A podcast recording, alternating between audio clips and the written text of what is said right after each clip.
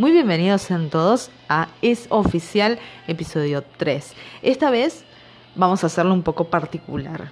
Estas historias son historias cortas de terror que algunas las han mandado, otras me las han recomendado.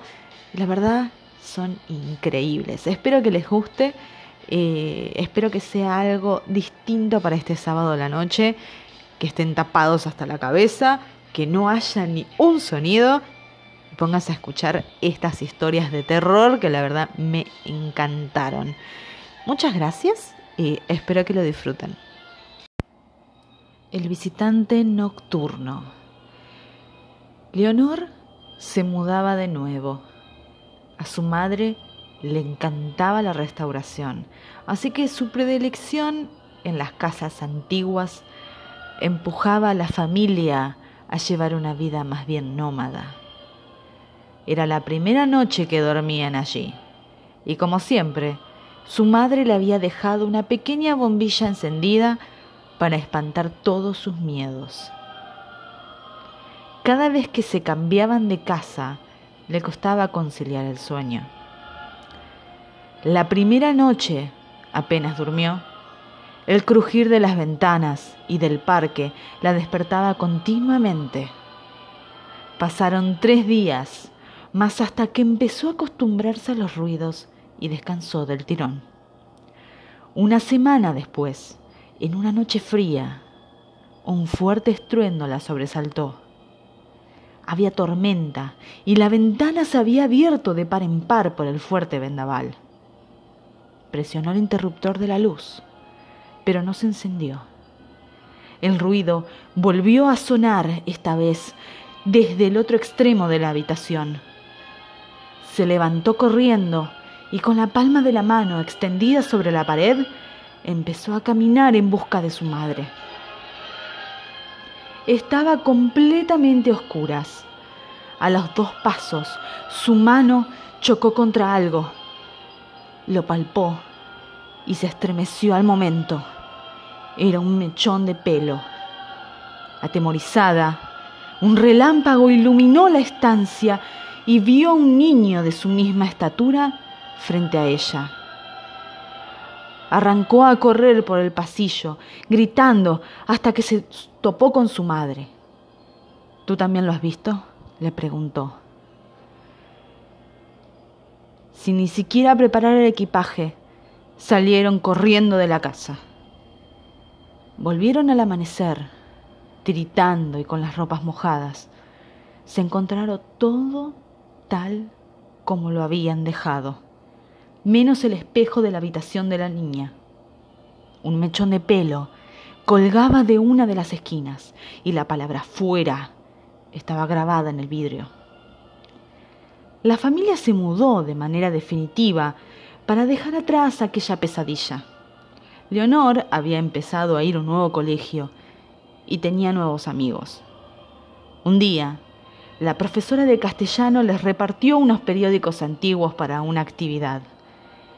La niña ahogó un grito cuando en una de las portadas vio al mismo niño una vez más, bajo un titular.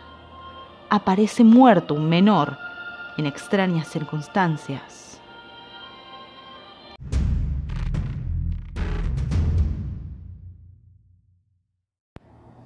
La chica de la curva. Existen diferentes versiones, pero todas ellas tienen un denominador común una joven enfundada en un vestido blanco. Cuenta la leyenda que un padre de familia volvía del trabajo a casa por la carretera de las costas de Garraf. Era una noche lluviosa.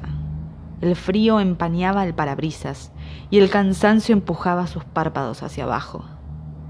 A medida que avanzaba por la carretera, las gotas golpeaban con más violencia los cristales de su coche, que perdía estabilidad en el serpenteante trazado del asfalto.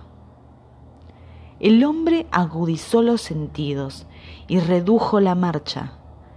En ese mismo instante, los faros del vehículo iluminaron la figura de una chica que, empapada por la lluvia, esperaba inmóvil a que algún conductor se apiadara de ella y la llevara a su destino. Sin dudarlo ni un momento, frenó en seco y le invitó a subir. Ella aceptó de inmediato, y mientras se sentaba en el lugar del copiloto, el chofer se fijó en su vestimenta. Llevaba un vestido blanco de algodón arrugado y manchado de barro. Por su pelo enmarañado parecía que llevaba un buen rato esperando. Reanudó el viaje y empezaron una distendida conversación en que la chica esquivó en varias ocasiones la historia de cómo había llegado hasta aquel lugar. Hasta que llegó el momento idóneo, con una voz fría y cortante, le pidió que redujera la velocidad hasta casi detener el vehículo. Es una curva muy cerrada, le advirtió. El hombre siguió su consejo y cuando vio lo peligroso que podía haber sido, le dio las gracias. Ella, con voz cortante y fría, le espetó. No me lo agradezcas. Es mi misión. En esa curva me maté, yo hace más de veinticinco años. Era una noche como esta. Un escalofrío recorrió la espalda del hombre y erizó su piel. Cuando giró la vista hacia el copiloto, la joven ya no estaba. El aliento, sin embargo, seguía húmedo.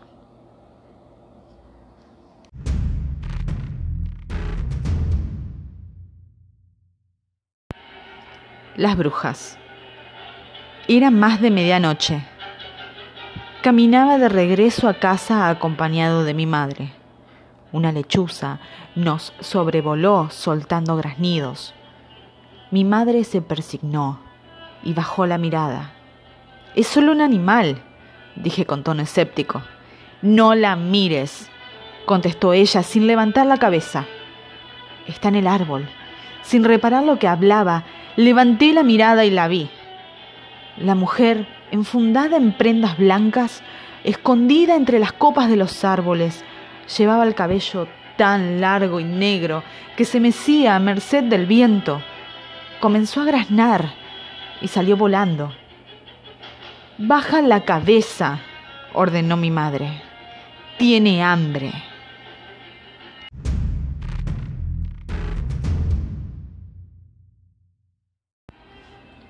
Desaparecer. Abre los ojos nuevamente esperando que la oscuridad se haya ido o que un mínimo haz de luz le permita observar algo. Cualquier cosa. Pero no. La negrura sigue cubriéndolo todo. Ya no recuerda cuántas veces despertó. Sí recuerda el dolor que persiste. Muñecas, tobillos, un costado, quizás cerca de las costillas. La cabeza arde Respirar sigue siendo difícil, pero puede distinguir el olor a sangre. Dos puertas se cierran a golpes. El auto se pone en marcha. Antes de que arranquen, alcance a escuchar. ¿Cuánto hace que está el paquete atrás? Hay que despacharlo hoy.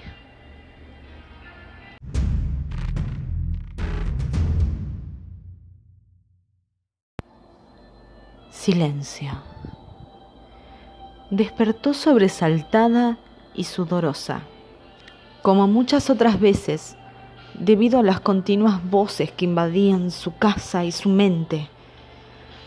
Pero esta vez no había ruidos que perturbasen su descanso. Fue a refrescarse y mientras contemplaba el reflejo que devolvía el espejo del baño, una sonrisa siniestra se dibujó en su cara dejando asomar la dentadura perfecta. Todos muertos, susurró. Volvió a la cama y siguió durmiendo. Silencio, al fin silencio. Espero que les hayan gustado tanto como a mí estas historias. Y bueno, nos estaremos escuchando en un nuevo Es Oficial. Hablando acerca de qué, no lo sé todavía, esto va sobre la marcha, pero me encanta. Muchísimas gracias por estar del otro lado y espero que lo hayan disfrutado tanto como yo. Besos. Es oficial. Un podcast fuera de lo normal.